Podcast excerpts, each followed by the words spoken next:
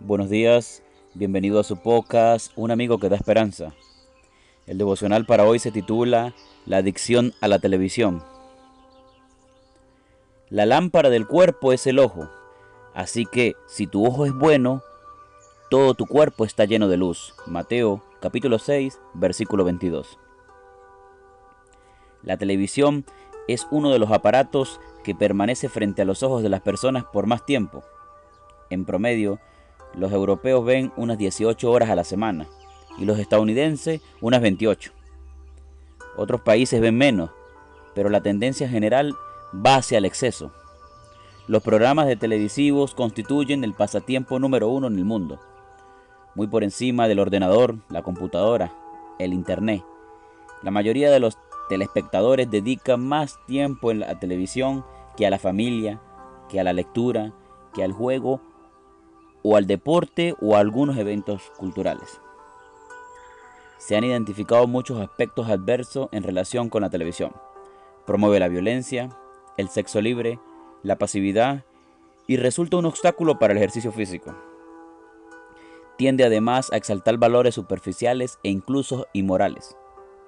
La publicidad es especialmente peligrosa para chicos y grandes. Utilizan técnicas de imagen de gran complejidad incitan al telespectador a consumir los artículos que se presentan mediante un poder casi irresistible. En todo caso, el televisor roba cantidades inmensas de tiempo por contar con ese magnetismo que mantiene a la persona impasible al paso del tiempo. Es cierto que a veces se utiliza para impartir contenidos educativos, difundir noticias útiles e incluso promover valores morales. Sin embargo, estas aplicaciones son mínimas al compararlas con el uso más común de la televisión. Pero aún existe otro riesgo muy serio, la adicción. El futuro adicto empieza por ver la tele para relajarse y sin darse cuenta aumenta las horas.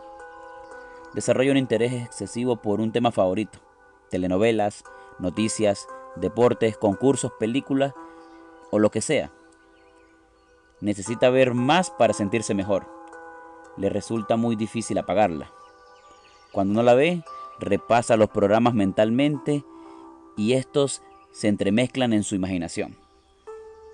En algún momento se da cuenta del problema e intenta reducir su uso, pero no lo consigue, experimentando la culpabilidad tras la recaída. Son los síntomas de la adicción.